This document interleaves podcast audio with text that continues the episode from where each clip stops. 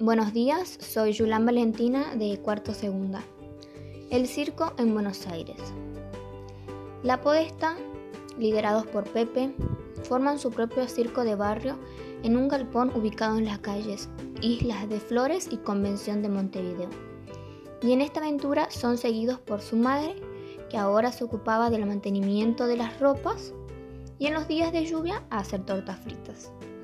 Otros historiadores opinan que el verdadero circo criollo nace cuando los hermanos José Antonio y Jerónimo Podestá entran la versión pantomímica de la obra de Eduardo Gutiérrez.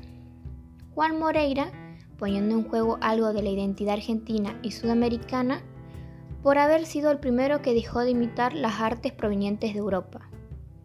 Es así que, en la Argentina, el 6 de octubre se celebra el Día del Circo en homenaje a Pepe Podestá que nació ese día en 1858 en Montevideo y desarrolló aquí una labor pionera.